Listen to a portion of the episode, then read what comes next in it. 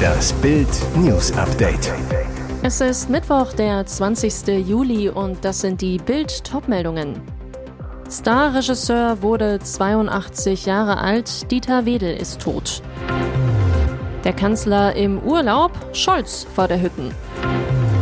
In erster Filiale in den Niederlanden, Aldi schafft Kassierer ab. Starregisseur Dieter Wedel ist tot. Das teilte das Landgericht München mit. Dort war ein Strafverfahren gegen Wedel anhängig. Demnach starb er am 13. Juli in Hamburg. Er wurde 82 Jahre alt. Das Gericht hatte eigentlich heute endlich bekannt geben wollen, ob es zum Prozess gegen Wedel kommt. Das Verfahren gegen ihn wird nun aber eingestellt. Die Staatsanwaltschaft hatte Wedel schon im März vergangenen Jahres wegen eines Vorwurfs aus dem Jahr 1996 angeklagt. Die Schauspielerin Gianni Tempel gibt an, Wedel habe sie damals in einem Münchner Luxushotel vergewaltigt. Ein Vorwurf, den Wedel bestritten hat. Er zählte zu den erfolgreichsten deutschen Filmemachern und schrieb mit seinen Mehrteilern Fernsehgeschichte. Besonders in den 1990er Jahren jagte ein Erfolg den nächsten. Der große Bellheim, der Schattenmann, der König von St. Pauli und die Affäre Semmeling.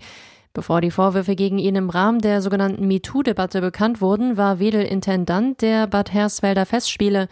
Wedels Privatleben war wild. Er hat sechs Kinder von sechs Frauen, einen Sohn mit Hannelore Elsner, die 2019 im Alter von 76 Jahren starb. Kaiserwetter und Königspanorama, alles für den Kanzlerurlaub. Das Allgäu zeigte Olaf Scholz und Ehefrau Britta Ernst schon am ersten Urlaubstag die Schokoladenseite und der Kanzler selbst genießt von der Sonnenterrasse seines Ferienhauses die Aussicht auf die Berge, eine Wiese, einen türkisgrünen Kiesweiher und auf die Gattin, die im Garten auf der Sonnenliege entspannt. Der Kanzler wie Otto Normalurlauber, kurze Hose, Brille, T-Shirt mal an, mal aus, aus, Zeitungen erst mittags lesen, Tapetenwechsel für den Hanseaten. Die Kanzlerferienhütte ist ein Bauernhaus aus dem 17. Jahrhundert. Es wurde drei Jahre lang ökologisch saniert und ist politisch korrekt. Auf dem Dach eine Solaranlage. Wobei richtig Urlaub hat ein Kanzler nie. Er ist immer im Dienst und schwer bewacht. Polizeicontainer neben dem Ferienhaus, Überwachungskameras ringsherum.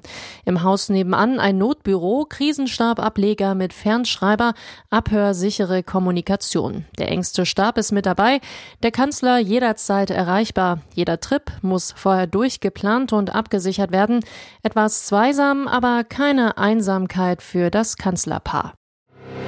Bisher schweigt ihr mutmaßlicher Killer, dieser Syrer soll Tabita ermordet haben. Seit Sonntag sitzt Nayem A. in U-Haft. Der 35-Jährige soll Tabita E. getötet haben. Bisher schweigt er. Die Schülerin hatte vor acht Tagen ihr Zuhause in Asperg in Baden-Württemberg verlassen, um shoppen zu gehen.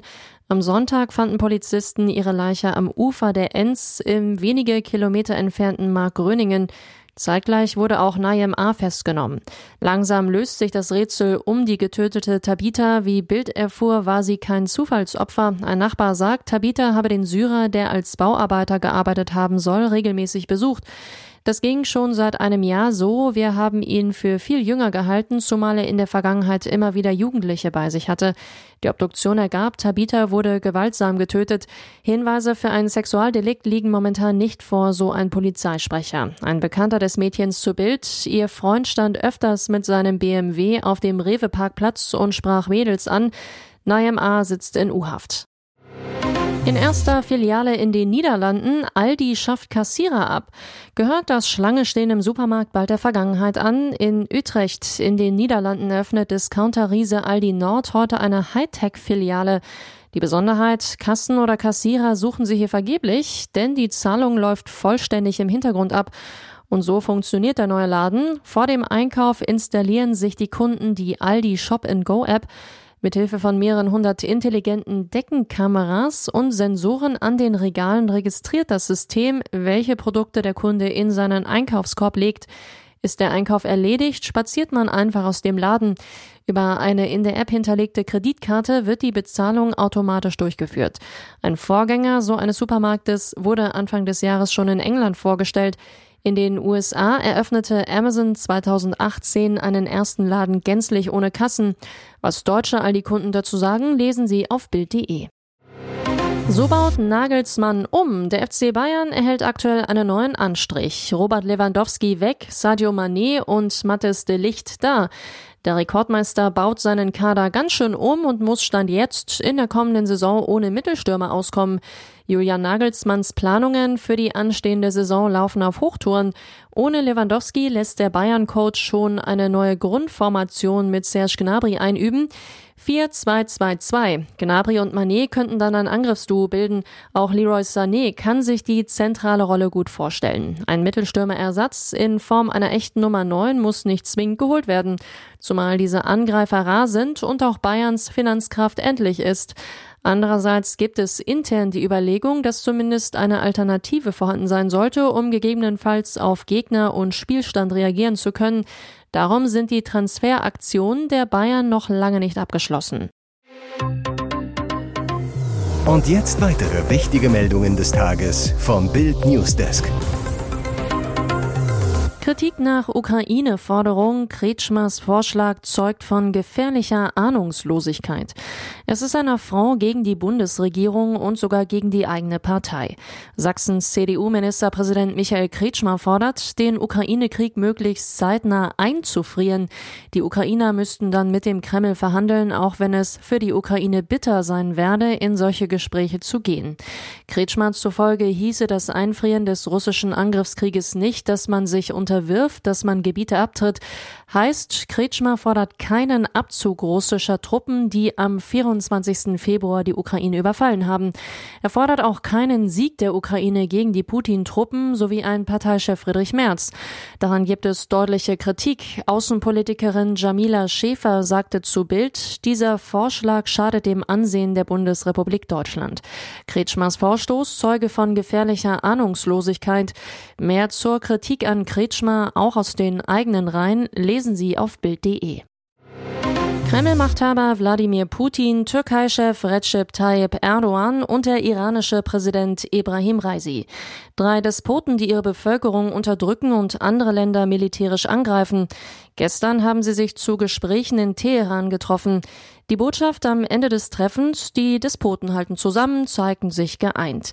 Für ein gemeinsames Foto posierten sie zu dritt, hielten sich an den Händen. Von der Eisigkeit, mit der Kreml-Machthaber Putin zuletzt westliche Regierungschefs in Moskau empfangen hatte, keine Spur. Offiziell ging es bei dem Treffen um die Situation in Syrien. Die Staaten haben schon in der Vergangenheit über Syriens Zukunft verhandelt. Russland und der Iran unterstützen die syrische Regierung, die Türkei wiederum ist mit der Opposition verbündet. Aber für den Kreml-Diktator stand noch ein anderes Thema ganz oben auf der Liste, der Krieg in der Ukraine. Die Türkei war zuletzt immer wieder als Vermittler zwischen der Ukraine und Russland im Streit um in der Ukraine blockierte Getreideexporte aufgetreten. Im Anschluss des Gesprächs lobte Putin einen Fortschritt bei den Getreideverhandlungen. Vollsperrung am Feriensamstag auf der A7. Habt ihr eigentlich ein Rad ab? Deutschland steuert auf ein gigantisches Stauwochenende zu und ausgerechnet an einem der zentralen Autobahnknotenpunkte gibt es eine Vollsperrung. Der Elbtunnel in Hamburg wird von Freitagabend bis Montag früh in Fahrtrichtung Süden komplett dicht gemacht. Bedeutet, alle Urlauber, die von Norden, zum Beispiel Amrum, Dänemark, Schweden kommen und über Hamburg fahren, müssen weiträumig umgeleitet werden. Ausgerechnet am Samstag, dem Bettenwechseltag. ADAC-Sprecher Christoph Tietjen befürchtet massive Staus und Verkehrschaos auf den Ausweichstrecken. Verantwortlich für das drohende Chaos die Autobahn GmbH des Bundes und ihr Nordchef Carsten Butenschön sowie Hamburgs Verkehrssenator Agnes Tjax. Seit Sommer 2015 gibt es immer wieder Sperrungen, weil die Stadt drei Abschnitte der Autobahn vor dem Tunnel überdacht. Mit Bundesverkehrsminister Volker Wissing sind die Sperrungen nicht abgesprochen, erfuhr Bild. Empörung bei CDU-Verkehrsexperte Thomas Bareis. Eine Vollsperrung der A7 an zwei Wochenenden der Sommerhauptreisezeit ist doch vollkommen verrückt. Hier ist das Bild News Update. Und das ist heute auch noch hörenswert. Pipeline Nord Stream 1. Putin droht Gaslieferungen weiter zu drosseln. Sobald Nord Stream 1 gewartet wurde, will der russische Staatskonzern Gazprom wieder Gas nach Europa liefern, aber auch in vollem Umfang. Zwei mit dem russischen Exportplänen vertraute Personen sagten der Nachrichtenagentur Reuters, dass weniger Gas geliefert werde.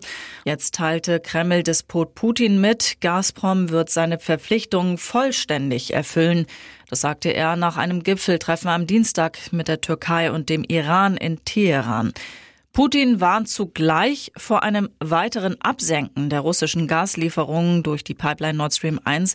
Sollte Russland die in Kanada reparierte Turbine nicht zurückerhalten, drohe Ende Juli die tägliche Durchlasskapazität der Pipeline deutlich zu fallen, sagte der Kreml-Chef in der Nacht zum Mittwoch der staatlichen russischen Nachrichtenagentur TASS. Jackie Chan dreht jetzt chinesische Propagandafilme. Es klingt wie ein schlechter Scherz. Ein von den Vereinigten Arabischen Emiraten mitfinanzierter Film, der die Propaganda der chinesischen Regierung verbreitet, kleidet Schauspieler in jemenitische Stammeskleidung für Dreharbeiten in einer syrischen Stadt, die 2018 von Assads Armee dem Erdboden gleichgemacht wurde. Und produziert wird das Ganze von niemand Geringerem als Superstar Jackie Chan. Der berühmte Schauspieler ist gebürtiger Hongkonger, steht aber schon seit Jahren auf der Seite Pekings, sieht sich als Patriot. 2021 gab er bekannt, dass er in die Kommunistische Partei Chinas eintreten wolle. Der von ihm in Syrien produzierte Film mit dem Namen Home Operation dreht sich um eine chinesische Evakuierungsaktion aus dem Jemen im Jahr 2015. Bei der Aktion hatte Chinas Marine etwa 500 Chinesen und weitere 225 Ausländer, der Großteil aus Pakistan, auch drei Deutsche waren dabei, aus der jemenitischen Hafenstadt Aden evakuiert.